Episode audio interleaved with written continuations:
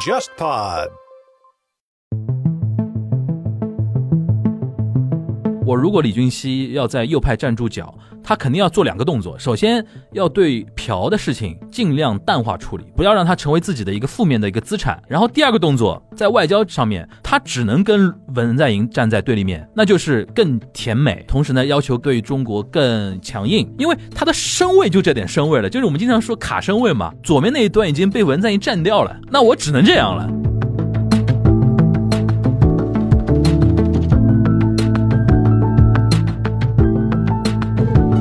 在韩国很多女性的人眼里，就觉得儿媳妇儿跟婆婆天生的敌人，会有这样一个心态。我就举一个例子啊，在韩国曾经有大概播了十年左右，有一个就是每天晚上很晚播的一档节目《爱情诊所》。我有一段时间觉得这故事真的很狗血，婆媳矛盾，我觉得至少能占百分之六七十。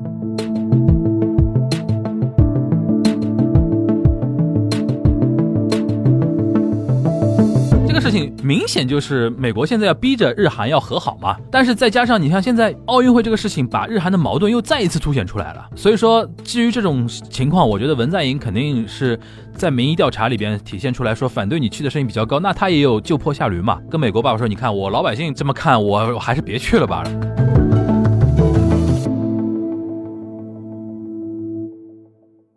大家好，我是樊一茹。大家好，我是全小新。欢迎收听本周的东亚观察局啊。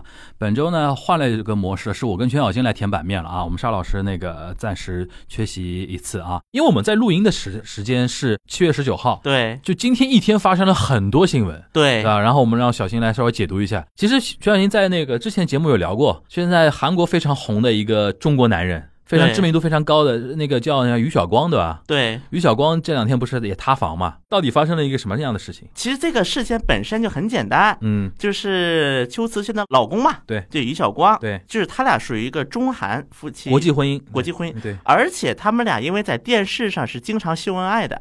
是那种观察类节目上面经常上的，对吧？对对对，就新闻爱的，所以他俩就一直成了一个中韩情侣的一个代表，类似于他是这么样一个角色。好像说韩国国内因为于晓光跟邱瓷炫的关系，甚至那个国际婚姻的比例有提高。对，因为以前中韩间的国际婚姻几乎百分之八九十，嗯，都是韩国男性和中国女性啊啊对。但基本上于晓光和邱瓷炫他俩什么时候结婚的？让我想想，也有个。五六年了吧？一七年，一七年，那就四年。对，然后就是一五年官宣情侣的，OK，然后一七年一月结婚的，那就是从交往到结婚也有六年时间了。对，一五年，一五年做情侣，一七年结婚嘛。对，对。然后他们俩就是，首先他们俩就是他们官宣了之后，或者他们那个这个成名了之后，中男韩女的国际婚姻比例有提高的意思。确实有，OK。但是我们也必须要承认，在一个成熟的社会当中，嗯，国际婚姻的比例不应该是那么悬殊的。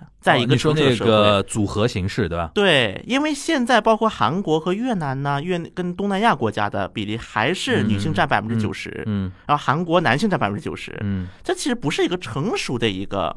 婚姻状态，嗯，因为很有可能这个背后嘛，就比如说什么，把女性那个像交易一样啊，嫁给男的呀，为了拿国籍怎么怎么，就各种各样的事情，嗯，其实我觉得中韩这个国际婚姻的一个比例的一个变化，它其实也体现在一个成熟，就无论你是中国男的中韩国女的，还是韩国男的中国女的，嗯，其实这都是那个什么，就是奔着爱情结婚嘛，而不是为了条件结婚。我们换一种说法，就是平衡化了。对，开始取得一定平衡。当然，实际上比例还是有差的，但是这个差在不断的趋平。那肯定，肯定。那么，在这个过程当中，改善中国男性在韩国女人心中的形象，于晓光其实起了很大作用的。行，那整体上我们还是正面看待他的，这确实是起了一定作用的。哎，那你觉得哪些点是让韩国女生特别吃的呢？就我不知道大家会不会有这样感觉，就是于晓光这个长相在韩国的娱乐圈不是特别多见。怎么说？他哪哪些特点？气质，我也说不太清楚啊。有一句话，大家看照片，我相信应该能听懂我的话的。大家现在可以边听全小新讲，边搜一下网络上的于晓光的一个照片。气质上，他我印我印象中也蛮高大的呀，对吧？但是就是气质，就给人的感觉，这是第一点啊。你能不能描述一下？你觉得给你什么感觉？你觉得是在韩国男生身上不太看得到的？不是，我真的觉得大家看照片就会懂，我真的说不出来，我真的一句话说不出来。因为比如说，就让我长得不典型，就是说在韩国男生中，这种长相是不太有。这个我能 get 到。对，就是说这种气质算什么气质？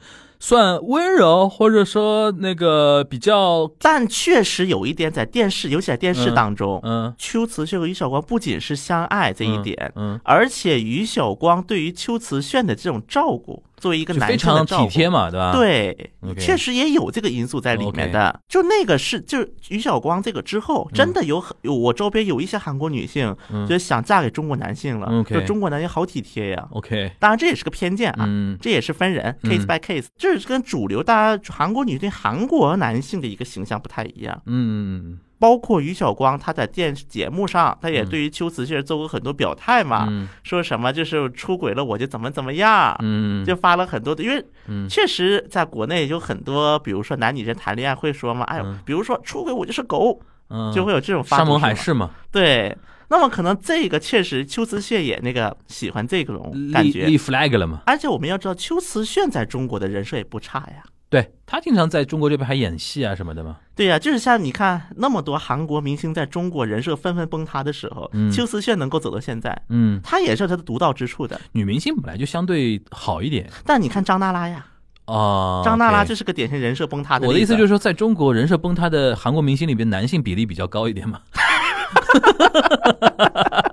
你一说这个人性人人设崩塌，我就想起了那个吴吴某某，天当然他不是韩国人、啊，我天哪，人家是加拿大人好吧？吧？就是哎，还有一个点，我我想确认一下，我陆陆续续有那个 get 到，就是说，好像中国的这种婆媳文化，嗯，好像也对韩国女性有一点的那个正面的一个引导。好像就是说，于晓光他那个妈妈嗯，对于秋瓷炫的那种就是爱啊，或者说那种大度啊，或者说那种包容啊，好像很多韩国女生觉得说，韩国的很多婆婆不是这个样子的，这当然中国也有婆媳矛盾啊，对对对这肯定是有，但是在韩国、能相处啊。模式不太一样。但是在韩国很多女性的人眼里，嗯就觉得那个儿媳妇儿跟婆婆天生的敌人，会有这样一个心态。嗯我就举一个例子啊，在韩国曾经有大概播了十年左右，嗯有一个就是每天晚上很晚播的一档节目，叫那个《爱情诊所》短篇电视剧。嗯这每期电视剧都会扮演就一个案例，就比如说夫妻要离婚了，嗯然后就是都坐在那个法庭面前嗯说明自己的情况，然后中间就穿插着这个环节嘛。嗯我有一段时间觉得这故事真的很狗血，我看过一小阵儿，因为现在已经不播了，就是之前播不有那个记录嘛，什么油管之类的。我看婆媳矛盾，我觉得至少能占百分之六七十，哦，在这个就是他就是爱情诊所的这些案例里面，剩下有百分之三四十是要么出轨呀、就要么其他因素。就婆媳矛盾反而占到爱情危机里边的一半数以上了。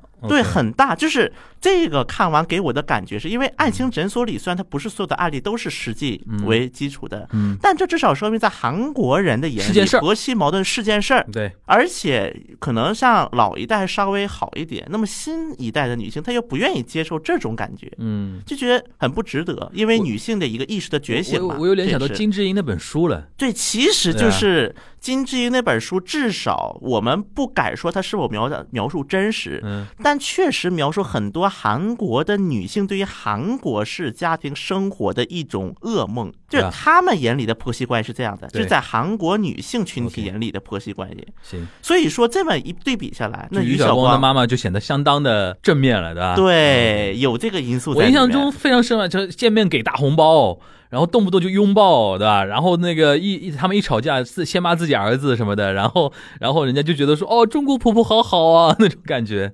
那就要回到那个这次他那个塌房的一个一个事情了，是被偷拍到嘛？对是偷拍，然后有拍到非常过的一个地方，就是什么，在一个车里，那个保姆车里，那个女生已经是坐到他大腿在上了。那么我先说一句，嗯这个是中国媒体报的。然后后来他们经纪公司，而且我觉得这个经纪公司对很有意思，嗯就是肯定这个事儿报很多很多的娱乐公司，肯定有人去问于晓光团队啊，有时候嗯。邱思炫团队呀、嗯。包括我也去问过，我也应某门户网站的请求去问了他们，嗯。因为我也跟他们有联系嘛，对，我也问过。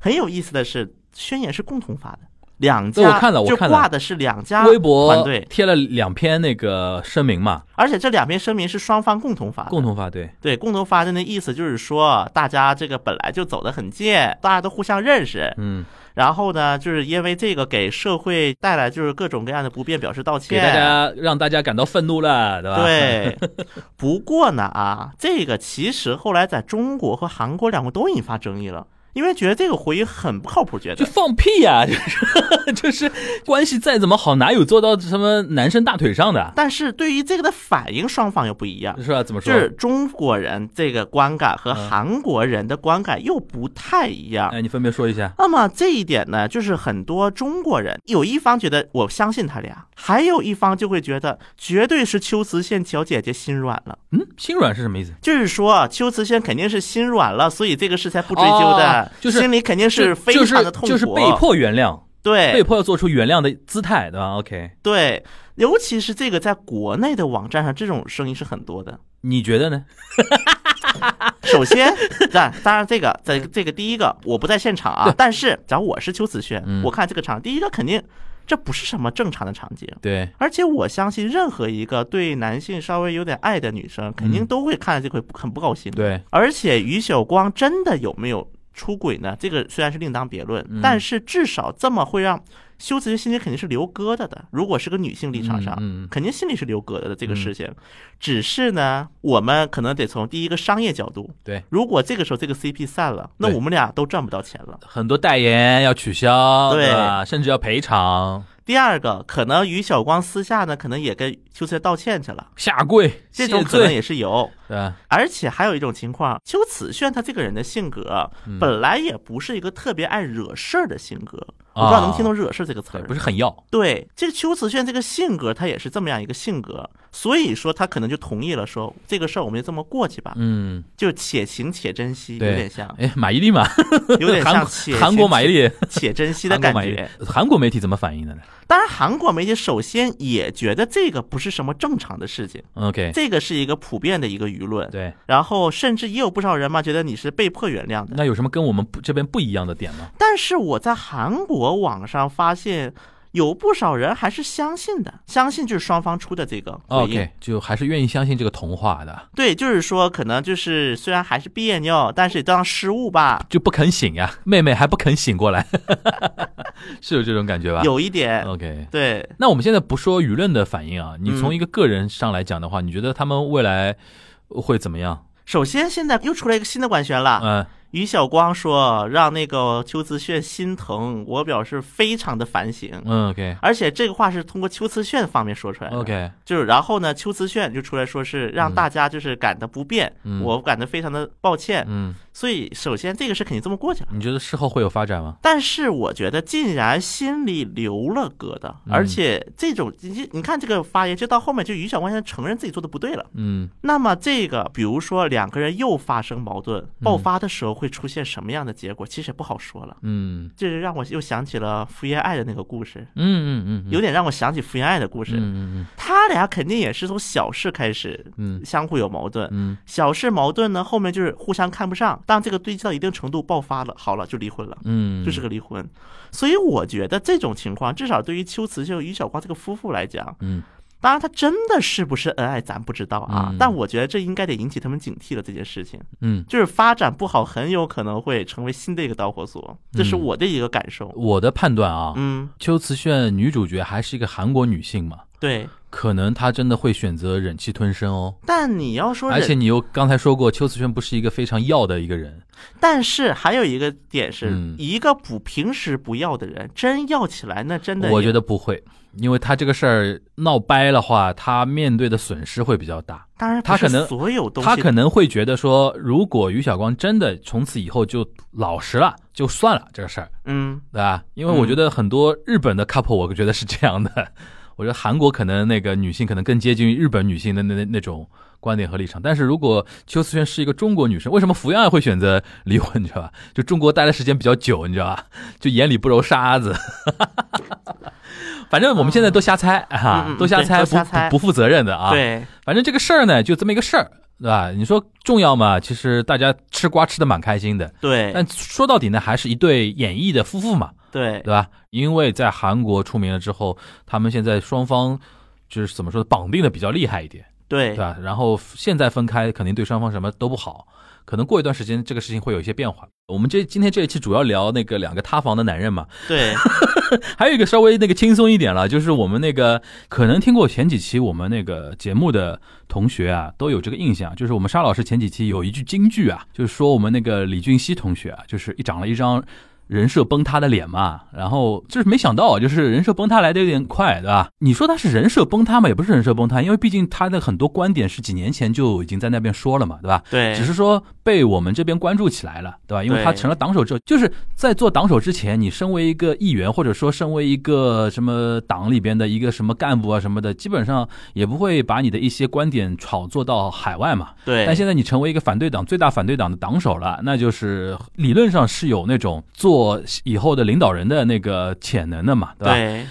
所以说现在就是大量的把他的一些过去的言论，包括最新的一些表态进行一些放大。我们先让那个小新给我们介绍一下，这次为什么李俊熙那个成为我们中国？我记得好像第一波是环球先报了嘛，对对对吧？就到底报道了一些什么事情？他到底说了一些什么话？不是，其实这个事情本身很简单啊，是什么呢？就是李俊熙不是国民力量党党首嘛，然后呢，他就是面对那个彭博社，就是外媒的采访，嗯。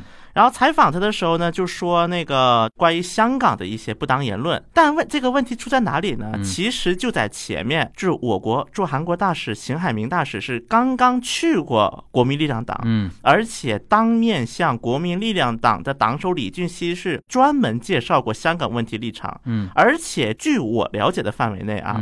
这个其实本身也是国民力量党的那边的人去请的那个邢海明大使，嗯，说请你过来。中国驻韩大使，我们的驻韩大使相当于是，嗯，去请驻韩大使过去说，嗯，能不能给我们讲讲关于香港的问题？我也不是很了解，毕竟我在外交方面是新人，嗯。就是有些国际关系这块儿，能不能就是一方面是我们认识认识，因为没有见过嘛之前，因为我们这位邢海明大使不管怎么样，在韩国的媒体还有韩国的就各界啊，还是一个口碑还不错吧，对吧？一个是口碑不错，另外一个呢，他也是一个比较活跃的一个人，嗯，基本上韩国媒体也好，包括各个政党，基本上不违背大原则的情况下，都是尽力会去的一个人。他是比较积极面对媒体的一个大使啊。对，那么在这样的一个情况下，他应询就去了。而且专门给，相当于是给李俊熙，有点这种画面，像上一堂课一样。补课。就是说了很多嘛，说就是在过去从近代开始讲，说就是中国是什么样的社会，嗯，然后呢，香港是个怎么怎么情况，结果反过头来，李俊熙面对那个彭博社采访就说这么一句话，就是李俊熙或者说国民力量党邀请我们的大使在前，然后他接受彭博社的采访在后，彭博社在他的采访中，他有点名提香港问题，然后好像一九年的言论又被挖出来了，对对吧？是的，那等于是惯犯呀，就是一九年你就。瞎讲，然后这次那个哪怕我们邢大使给你补过课了，还没有纠正你的那种错误思维，对吧？很有意思的是，后来这个又在韩国国内开始发酵，可能李俊熙本人意识到这段话带来的后果，嗯，立马又回到韩国媒体面前，怎么说呢？又说我这个不是说想什么支持港独，也不是想破坏中国做反中人士。那其实就是说，他接受彭博的采访的时候。就是针对彭博的关于香港问题的提问的时候，他就回顾了自己一九年的一些事情。对，他说对这件事的想法，然后就后面就提的什么点呢？就是说现在的总统对于中国过于软弱。啊，就是文在寅，OK。然后呢，我觉得不应该这个样子对中国，嗯，就说了这些话。讲的有什么具体的点吗？就过于软弱的？没有啊，啊，就是整体感觉比较软弱。当然，如果让右派去举例，他们会说几个点。第一个，为什么疫情没有对中国封锁？啊，就从这开始点，OK。包括就是你为什么允许中国疫苗入境免隔离？嗯，然后再往前就是为什么限韩令到现在还没解除？嗯，就等等等等等，就是很细很细的一些话题，最后变成。那我再问。一个点就是我的，我现在听下来的理解就是，彭博肯定是主动抛了一个有关香港的问题，对对吧？然后其实针对于现在香港的一个变化，他好像没有发表很明确的一些说法。就是这个，我们再结合一下，就是李俊熙的一些主张。嗯，第一个，其实李俊熙一方面他是属于政治的边缘人士，长期以来，虽然说他是相当于是一只脚是从政，但是从来没当过议员，但是又和政界有很多千丝万缕的联系，一直在想方设法寻找。联系的一个状态，嗯，那么对于这种人来讲，他知道政治圈的一些说话的规则，他是知道的。比如说我如何抛砖引玉，我如何给我的势力，甚至我背后的金主爸爸去抛砖引玉，他是知道的。嗯，但同时他有一个问题，就是他身后面没有一个牢固的势力，这个没有人提过嘛，就是给他撑腰。他没有自己的团队也好，或者说自己的政治的一个支持的母体也好，对吧？对，有点单枪匹马那个意思，对吧？所以他这是要搏出格的，我是这么认为。那你的意思就是李俊熙还是一个搏出位的一个想法才说的这最近这一段有争议的表述吗？我是这么认为的。我这样想好了，因为我最早听你说李俊熙的一些言论，我给我第一感觉啊，就是不涉及到他这次问题发言啊，嗯，给我感觉他还是比较想左右逢源的，想对四平八稳的。而且你刚才说他主动找那个我们的大使去那个讲课，这个动作也很符合之前我对他的一个认知嘛，就是也想做一点姿态，对吧？对那可能现在争议就完全是出在那个彭博那个报道上面，对，然后他自己呢又在彭博报道之后出来有等于有有过说明，有过解释，就对我的意思不是怎么怎么样，对吧？对。就是我的一个观测啊，就是可能他的一种延续，就是他想左右逢源、四平八稳，既想说在动作上想主动了解中国，你比如说像找大使去讲课嘛，对。想主动了解中国，但一方面呢又不想得罪美国爸爸，所以说呢又要在表态上面非常明确的说，至少要通过反文在寅这个方法来表态自己没有倒向中国这一边，所以说觉得说文在寅对于中国太过于软弱，就是这边也想拿搞一点，那边也想搞一点嘛，一个一个想法嘛，对吧？但是他这次可能没有算到的就是说关于香港那个表态被彭博社这么一报道之后，在我们这边就形成一个非常大的一个爆炸的一个点。然后这个爆炸点估计影响到韩国内部的舆论了。当然，这个爆炸点具体影不影响韩国的舆论，这是第二个问题啊。嗯但首先我们要明确的是，李俊熙无论他想再左右逢源，也是、嗯他的根基还是在还是右边，嘛，对吧？对，还是右边。但是他也不想说那么右嘛，对，只是说他不想像清朴那帮老头看起来那么观感难看，对对仅此而已对。但是对于很多韩国的年轻的一些右派来讲，嗯，他们其实同样是亲美，甚至可能是更亲美。哎，这里面就有一个问题啊。那你觉得说像李俊熙这样的人，他切到的是政治光谱上的哪一块儿？中间偏右吗？我觉得他，因为在韩国的右派啊，嗯我一直认为就是那种亲朴那些老头儿们，嗯跟现在年轻的右派就是两个群体，得嗯分开来看。嗯那么现在李俊熙的整个发言明显是给这些年轻的右派们看的。那这样好嘞，就年轻右派跟年老右派，我们再举几个具体的一个议题上，我们做一个判断，做一个甄别啊。嗯，首先，那个年轻右派跟年老右派在亲美这个问题上是一致的吗？对。就舔到底。对，而且可能年轻右派更要舔，因为年老的右派嗯啊，可能是一种自然而然的，因为从那个朝鲜战争一路走过来，嗯嗯他们可能更多是一种骨子上就是适应了这种日子。嗯，但是对于年轻右派里，他没有这样的动机的，而且年轻的右派们其实很痛恨那些年老的右派们，嗯觉得他们都是，我不是之前说过一个外号吗？假牙。年轻人说韩国那些老老头都是假牙，对，就假牙没收几天。对韩国有这个网络梗嘛？那他们甜美的一个根本的一个原因是价值观的一个认同，还是一个是价值观的点上，嗯第二个是他们不安全感导致就是对于对北面的不安全感？对，导致他们更加去极端的去，而且他们这个还不是个理念上的，嗯也没有动机，嗯按理来讲是，嗯嗯嗯这是新做后来形成的一个所谓的一个对这是对于美国的这个对议题。那对于北面，刚才其实你已经说到一一一点了，就对北面都痛恨嘛，对吧？但是他们痛恨的那个原因跟老年人不太一样。那么老年他是经过战争，他们所以还是觉得我们跟北面是要统一的，啊只是说北面那些领导人得把他们弄出去。就金家王朝要滚，对对就这个意思，然后就是年轻人他反正是从来没有这种统一的概念的，越来越淡了。不统一也 OK。就我们就这么分开算了，对你们这都是这帮那个什么什么玩意儿，反正这个也影响很多韩国的社会议那。经济政策上面具体的东西一样吗？经济政策上面，其实老一代的，就是那些右派们啊，我觉得他们是不存在一个经济政策，就脑子里边无所谓的，就啊也没概念不是无所谓。第一个，给我们老头儿多给点钱；啊，反正他们反正已经退出了经济生活了。第二个，嗯朴大小姐说什么就是什么。，OK，我不是之前讲过那个吗？我说朴大小姐就是跟中国走的比较近的时候，嗯嗯亲朴老头们可是见着五星红旗就磕头的。这这个你说过。那意思就是说，年纪大的一些右派，他更多的是基于一些历史和外交的一些立场。其实他们对于内政这一块其实还好，主要是认朴这一系，对对吧？OK，年轻人的他的一个经济立场呢？比如说年轻人，我很好奇啊，年轻人他们对于现在文在寅推的那些房地产政策，他们是什么观点？非常不满的，非常不满，就想把它翻了呀。就他们这帮人是有产阶级，就相对有点钱的意思吗？还是也不是有，就是也没钱，青年人嘛。但但他们会主张自自由经济，不要搞那种大政府的意思吗？但这种情况下啊，就是韩国，就是这些年轻人觉得，第一个文在寅剥夺了我们那个买房子的机会，嗯，踹掉了我们往阶级往上升的机会，介入过多。一个是房地产，因为房地产价不降啊，对对对，管也不降啊，嗯嗯嗯，而且还在飞涨。长他们也是希望降，对，包括就是韩国，就以前司法考试可能能改变阶级，嗯，然后在卢武铉这一代，不就相当于把司法考试给踹掉了嘛？就是相当于现在都得读那个专门的那种研究生课程，嗯然后很多人觉得这相当于是把阶级移动的一个阶梯踹了。但奇怪了，这左派照理说也是希望阶级移动的呀。因为韩国的左派，我必须要解释清楚，是韩国的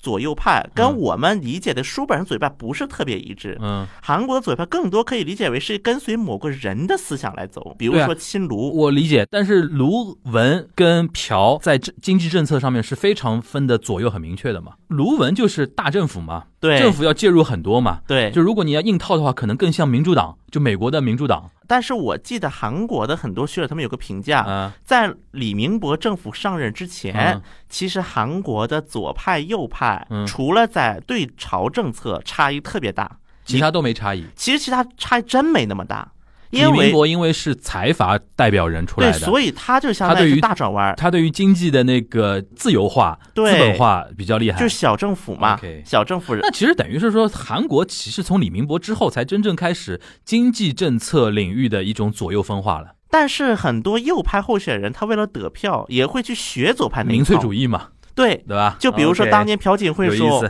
我要给福利，但我一分税不加。对对对，这个有意思。这朴槿惠当年这样一梳理，其实我们对韩国的左右有个更完整的一个认识了。反正像沙老师说的，嗯描述那样嘛，idol 政治，对对对对，有一点 idol 政治这个他们还意味在里面。是人质的感觉非常强烈。对，OK，所以这个左右，除了像比如说更左一些的然后更右的一些，我们会明确分它，它就是左派右派。其实对于国民力量党也好，民主党也好，他们的政策里面是有混合的因素在里面理解了的。但无论如何，右派这个主要支持层，第一个还是老年人，嗯你还老年的票不能丢的。对的，所以说，李俊熙还要，比如说说，虽然说朴槿惠现在这个样子了，但是我还是感谢他把我带进来。对，朴是一个大的议题嘛，对，然后就是美国跟中国议题嘛，所以说李俊熙，我们就总结他这些发言，应该就能感觉到，还是要右派基本盘。对嗯。基本盘的先巩固了。OK，但确实有一点，李俊熙包括尹锡悦的这些发言，嗯。他其实还是相当于打破了韩国政界的一个禁忌，有点像是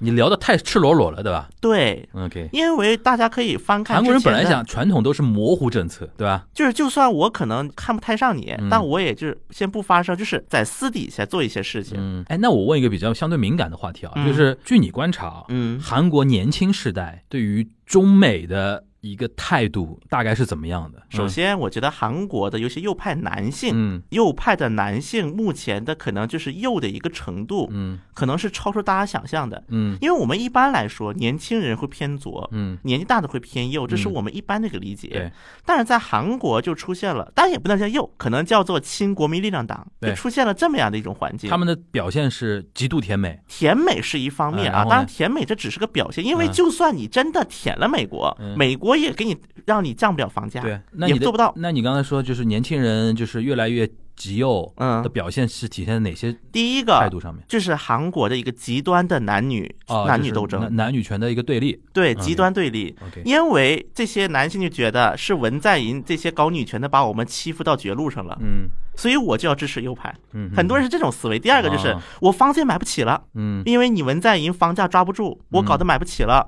然后大学学费还在涨，然后因为现在很多右派给文在安的帽就说你亲中。你亲北，那么我们去看，那么对于这些右派来讲，因为你北面我才要服兵役的，啊，他们这其实就把自己内心的一些根本的一些讨厌文在寅的点，然后硬安上北和中的一些议题，对，然后把他们扯在一起了。对，因为他们就觉得，相当于中国跟韩国这引发的很多问题都是文在寅的责任。而且我刚才强调过一个点，韩国的共同民主党也严格上不算是一个左派政党。嗯，如果你要揪他的政策的话，他其实是一个卢文党，当然现在可能后面就李在明要嗯横空崛起了。但李在明有点特殊哦。哎李就是他在明也跟是个特他跟卢文有点距离嘛。对，但是他也不敢否认嘛，我他也说嘛毕竟，是我受了卢和文的影响毕竟是一个。教主嘛，他们两个人两大 教主对吧？两大教主真的如。果打如果进那个共同民主党那个党社，嗯因为在如意岛嘛，嗯共同民主党社我去过嗯去过几次嗯，把推开门，最眼前的嗯。三个那个雕像分别是金大中嗯、卢卢武铉 文在寅。在。真的推开门就三个雕像在你前面摆着，因为民主党本身它也是韩国国内的很多党这并来并去，所以说在共同民主党内它也会存在一个偏左偏右的一个差异。而且甚至如果我们不考虑外交政，因为外交政策韩国是已经开始出现阵营分化了。嗯。如果是内政政策，从嗯。角度来看，一些共同民主党内偏右的人，嗯，可能比很多国民力量党内偏左的人还要右。还要有，对，更要支持财阀，更要支持什么？也不是支持财阀，但是就是比如说在收税呀、在一些嗯福利政策发展呐、他对确实会有这样的一个想法。对，只是说这些共同民主党的偏右的人，他暂时说不了话了。其实以后我们都不要聊什么。如果大家以后记不住那个韩国一些政党的名字啊，其实我们也不要用左右来分他们了。左派就是卢文党，右派就是朴党，也不能上嫖党，不是他就是朴的一些精神财富、精神支柱嘛，对吧？因为现在右派没有一个像朴槿惠这样的一个人有权势嘛，但是很多朴槿惠的疯狂支持者还是集中在右这一块儿嘛，他等于像一个自己的一个最大的一个负担也好，但是同时也是一个财富，对吧？你要这么说因。为我这次看到，说老实话，我看到李军熙这这次这个新闻，对吧？我是毫无毫不奇怪。为什么毫不奇怪啊？就是倒不是说因为听了沙老师说的那个早晚人设崩塌那个事儿，而是说你想，因为我是知道，就是说文在寅是那个亲中的，至少不反中，就是比理性的态度，相对理性态。度那你想说，我如果李俊熙要在右派站住脚，他肯定要做两个动作。首先要对朴的事情尽量淡化处理，不要让他成为自己的一个负面的一个资产，对吧？对但是呢，他的梦想呢，就是把朴的一些财富都给继承下来。对，所谓财富嘛，就是一些选票嘛，对吧？对，然后第二个动作，在外交上面，他只能跟文在寅站在对立面，对，那就是更甜美，对，然后同时呢，要求更对中国更强硬，因为他的身位就这点身位了，就是我们经常说卡身位嘛，对对那一端左面那一端已经被文在寅占掉了，对。那我只能这样了，对。对吧？所以说，我觉得这个从政治力学上面来讲，本来他这个这个表态就是合理的，但是后面这个事情当发酵了之后，嗯李俊熙又要出面，但这个其实就是又涉及到就他的性格问题了，对吧？又又有一个点出现了。按理来讲，嗯你如果对那个什么，就相当于嗨了一顿吧，就是把那个香港哇哇哇说了一顿，嗯你嗨了，OK，你嗨就嗨了。因为韩国也有很多，确实也有一批反华人士，嗯，看完了他们也开心了，嘉年。华开心死了，但是后面他对着想不到你竟然韩国媒体，对，想不到你竟然还去解释还找补，对他吧？解释去，对对对。然后就说你李俊熙胆儿还是不够，就是怎么说呢？想左右逢源嘛，对，而且这个我们还要注意的，他不是对中国媒体说的这话，他对韩国媒体。对，他是本国媒体说的，他还是一个现在还是一个政党的一个领袖，还没到一个候选人，对，所以他还是在谨慎。然后只能是说彭博那个事情呢，他也有点意外，他没想到彭博那个事儿发酵那么大。因为这个确实他也可能对中国是不了解的，他对中国的一些。但至少我是反而你听你这么说，他把我们的大使叫到那个党部去上课，这个事反而我觉得说并不是一个坏事儿嘛。这个人至少在姿态上上表现一出我要了解中国。对，对确实有一点。从我的感觉，我不知道小新能不能同意啊。就是这个事儿呢，我觉得我们也不用把李俊熙因为这么一件事儿把他就贴死了，这个标签就贴到死。因为这个人是我觉得是有点政客心态的，他以后如果看到哪个身位对他有利的话，还是会贴过来的。因为韩国的政客，嗯我们就是知道是主流社会的一个政客，嗯，目前还没有像说，比如说欧美的一些政客一样就是极端反华到底。就是意识形态还没有那么强。当然这个也是韩国就国内社会一个认可。对，我觉得韩国人那么多年给我感觉就是他对于那个美中关系上面的表态一直是采取模糊态度。确实，我是觉得这一点啊，包括我们可以往前翻，嗯在就是萨德这个事件之前的朴槿惠，嗯甚至他是有想法说接近中国嗯来去制衡美国的，他是有这样想法过嗯。包括卢武铉有过，嗯卢武铉当然后来卢武铉有点收场没收好，太天真了。所以最后呢只能去派兵，嗯，向那个伊拉克派兵，然后在朴槿惠，我不止萨德，因为他相当于他只是想好第一步，想不到第二步，嗯想不到第三步会发生什么，他没有想好。关键还是就是怎么说呢？他没有一个长期战略嘛。对我也这么觉得。对，行啊，你那你觉得李俊熙这一次韩国这个媒体上面他又讲了一讲了一圈，把自己解释一番，韩国人那个接受他的一个解释了吗？其实后来嘛，韩国天天都有大事，现在把这事儿盖过去了。哦，就是他这事儿反而不重要了。那我们那个两个塌房的事情说完了啊，最后我们花一小部分时间聊一聊那个，就是日本公使，呃，前两天在大概接受采访还是什么意思啊？呃，跟那个韩国 ZTBC 的记者嗯，面对 ZTBC 的记者，但好像不是正式采访情况，就是瞎聊，对，可能是面对记者，但是说了一个非常不雅的说法，非常不雅。对吧？然后就是说用一些性方面的一些词汇来形容就那个，嘲讽嘛，其实是嘲讽了，这就是。来来嘲讽文在寅的一些外交政策，这是他其实这个已经嘲讽到个人身上了。对，其实他是就是个人化非常强。因为这点我能我能 get 到，因为日本国内对于韩国的那个不满啊，嗯，现在主要集中在文在寅政权上，因对为他会天然的觉得说是左派政权不好，文在寅反日，左派的文在寅政权反日，韩国主流还是好的嘛？韩国还是有一部分人愿意跟日本亲善的嘛？他也有这样的主观的一些想法，嗯所以说呢，就经常日本国内一些媒体的节目或者一些书啊什么的，经常厌韩反韩是集中在对于文在寅或者文在寅政权身上的。让我印象很深的是，嗯就是之前的啊，日本那个驻韩大使就回日本之后，就是是出过书的，叫做《我没生在这种国家是我的万幸》，这就说白了就是骂文 骂文在寅嘛。对对对，叫什么名字来着？叫那个富田浩司。还有什么产经新闻的那个首尔支局长不是也是这样的吗？对对对对吧？就这帮人就是现在只把攻击的那个矛头就指向那个文在寅政权嘛。然后日本公使这个事儿呢，是在这种情绪上的一种延伸嘛。对你可以想象他们私底下讲话就这样的嘛，就把文在寅给说的非常不堪嘛，对吧？肯定是这个样子嘛。对然后呢，就是这个被 JTBC 的记者等于爆出来了。对然后呢，等于是毕竟这个东西非常的 low，然后导致日本的那个国内也看不下去，然后现在等于是驻韩的大使出面说这个事情是有错误的，对吧？现在官方长官出来了。官方长官都出来，因为这个事情的确非常丢脸，的确非常丢脸。你作为一个高级公务员，能说出这种话是非常丢脸的。但是这个事儿很有意思，在哪里呢？嗯，在就是十九号，我们录制是在晚上六点。对。那么这个时候呢，文在寅已经宣布说不去了，今天上午因为传出来说文在寅二十三号对，要访日，因为就是开幕嘛，开幕当天访日。然后是韩媒是引述日媒的说法，对，然后而且这个日媒的报道还提嗯，说，就是这个日本公司可能是要被调换了，要被要被撤。要被撤，要被撤。然后说，呃，韩国要就是文在寅要访日，对。想不到到了傍晚，韩国就出新闻了。对，然后现在确认了，就是青瓦台青瓦台确认没这回事儿。但是呢，对于韩国青瓦台来讲，嗯。因为此前日本是做过，就是有一种什么方式呢？啊？嗯。对于韩国的角度来看，嗯，就是日本媒体先放一些奇奇怪怪的料。爆料文化嘛，对日本，当然韩国一直怀疑嗯。这个透料的人只是日本官方，嗯嗯嗯，日本官方的某些人。测水温来的，对吧？对，因为而且韩国青瓦台因为日本的报道是抗议过很多次的，嗯，当然因为这个表面上这是个媒体新闻，但是有没有理说老实话是还是能相信的。但是他报了这么一个事儿，对啊，然后就是正好在早上七九点的时候，韩国时间的九点，中嗯。北京时间八点，嗯。那么正好青瓦台的类似于发言人的一个角色，嗯。国民沟通首席这么一个人就上广播节目了，对，有直播，对。正好是，对。那肯定就问了嘛，嗯。说哎，听说日本报了这么一个事儿，你怎么看的？说哪有这么一个事儿啊？目前文青瓦台对于文在寅访日尚无定论，我们也没有听到日本方面对于这个公事有任何的处理结果。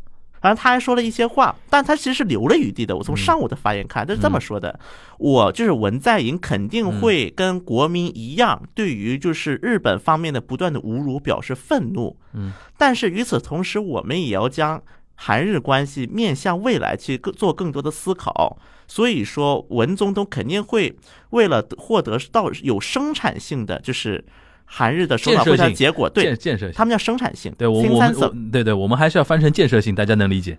就是会做出最后的努力但是我们去肯定是要获得建设性的结果否则我们也不会去。他是这么说了一句话但，其实从我们角度来看起来，就是测水温测下来，韩国人反弹比较大嘛。给我一种感觉，至少到今天早上的时候，嗯其实韩国方面应该是偏向去日本的。很多的一些。那你觉得为什么会反？转了呢？那么这个反转就是今天白天突然出现了一系列反转。第一个就是后来日本官方长官一方面表示遗憾，嗯。但是呢，对于这个公事怎么处理，说应该会由使馆方面处理。他对于什么表示遗憾？就公使那个话，对，工人 OK 话表示遗憾，但是对于怎么处理，我们暂时没法说。对于青瓦台讲，第一个他被耍了，嗯。他被日本这个报道耍了，相当于是，因为他实际上没有被裁职啊，而且嗯。当时根据流程是这样的，因为文在寅访日必须要在今天就十九号必须要决定，因为根据日本的相关防疫规定，至少要隔离三天，嗯。所以说为了准备，就是这些就是访日会谈，中最晚最晚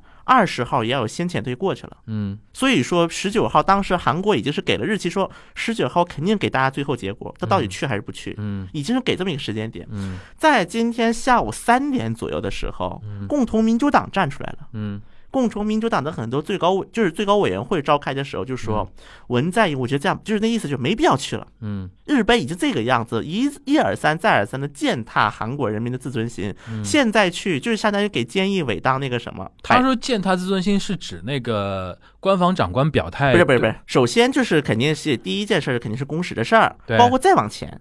还有什么事儿？东京奥运会的口号就是那个奥运村那个事儿，对吧？对，然后再往因奥运村那个韩国代表团贴了一个 slogan，对。是李舜臣的口号，引用自李舜臣引用自李舜臣当年抗日的那个事儿，引发争议之后，韩国人觉得 IOC 最终站在了日本那一边。因为这个事情它是嗯有一个背后故事，其实很多国内媒体没爆出来，它是有个嗯。背后的一个故事的。嗯。就是这个口号挂出来之后，IOC 当时就直接去这个找韩国代表团约谈了，嗯。说这个它有政治色彩。后来嗯。IOC、日本奥组委和韩国奥委会三方是有一个默契的，嗯。就是说我这个我撤，但是你们也不能把旭日旗，就是那个旧日本的那个旭日旗嗯。带进赛场来。是有这么样的一个双方的默契的情况，至少默契是肯定存在的，嗯。双方是。嗯，所以韩国就说那算了，我撤吧。嗯，但是问题在于，这个旭日旗还是被带进来了，带到哪里去了？奥运村内，是有被爆出来的吧？对，啊，还是被爆出来了，这个是。OK 然后第二但是问题是，国际媒体没报这个事儿，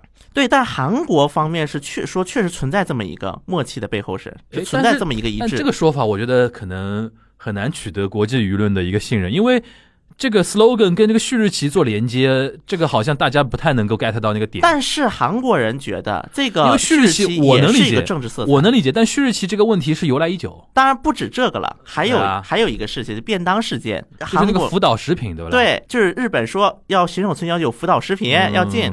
而且日本人这个很特别狠的一点是，他说了，我到闭幕之后我才说哪个食材料来自福岛，嗯，嗯，让你躲都躲不开那种。嗯。然后韩国人就不相信日本，嗯，就是说我用了一亿七千万日元，嗯在那个东京奥运会那个选手村附近，我自己搞个厨房。嗯然后我带十十七个人过来，就是检测师啊，嗯带食材料都过来。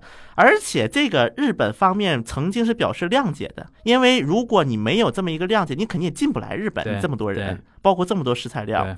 然后在周五的时候，日本方面突然告诉韩国说：第一个，你们的便当不能带进选手村。；，OK，第二个，我对你们不信任日本福岛的食品表示非常的愤怒，你们践踏了我们日本人民的真心，嗯，就出现了这么样的一个情况。就是从韩国视角来看，日本人有点出尔反尔了。对，，OK，这前面首先是有这么几个事件的，嗯。然后再加上日本公使的这么一个嗯。所谓的这个事件一出来，嗯，然后可能又跟新仇旧恨全部交杂在一起从。共同民主党的讲法来说，新仇旧恨就是说这几件事情日就日本太践踏韩国了，在这种情况下，我们觉得文在寅你还是不要去了，对，就是你这个就算去了，也嗯。只能给菅义伟当那个什么摆设。就是给他加分嘛，对吧？我就被见义伟利用。对，那共同民主党这套说法，你觉得在韩国国内是有市场的吗？有啊，没有市场他不会说这种话呀不，分左右的吧？但还是会分的。会分左右。因为在这个过程当中，韩国又有一些国民力量党的议员是主张去的，啊、是主张去的，对就是这个事情，这个事情有民意调查吧？有，但还是反对去的占多一些。啊，那那不去就是非常合理。但是因为民间我觉得文在寅本质上是不想去的，我也这么觉得，对吧？？文在寅肯定本质上不想去但他在到。最后一刻也做这个努力，说老实话，这个事情是被爸爸按着头嘛，我也觉得，对吧？我们三个人在群里边也沟通过，这个事情明显就是美国现在要逼着日韩要和好嘛。对但是再加上你像现在奥运会这个事情，把日韩的矛盾又再一次凸显出来了。对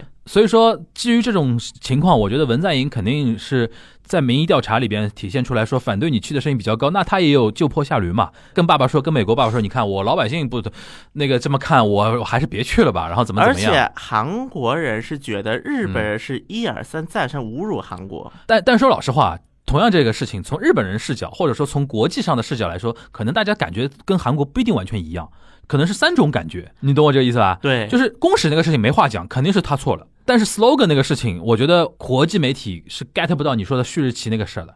至少我看到很多那个国际媒体的反应啊什么的，大家没把这个事情做连接。因为首先在西方的一个认知来看，他们不觉得旭日旗有问题。不是这样的，就是说旭日旗这个你说的那个那个呃，战犯旗，韩国叫战犯旗。旭日旗跟 slogan 那个连接这个故事，我觉得韩国没有讲透，世界上没有铺开。因为你如果讲透了，你像中国都没讲这个事。你懂懂我意思吧？因为旭日旗，你说国际媒体 get 不到，中国媒体 get 得到的呀。但是我觉得只能说，如果是有这真的就有这件事情的话，韩国人只能说你没有把旭日旗这个连接的那个故事讲开。现在给人的那个外界的印象就是你在那边先出招了呀，你把那个 slogan 先放出去了。韩国的外宣一向是这样。对对对，我觉得所以说所以说 slogan 这个事情可能韩国是扣分的，在从外界上来看，对对吧？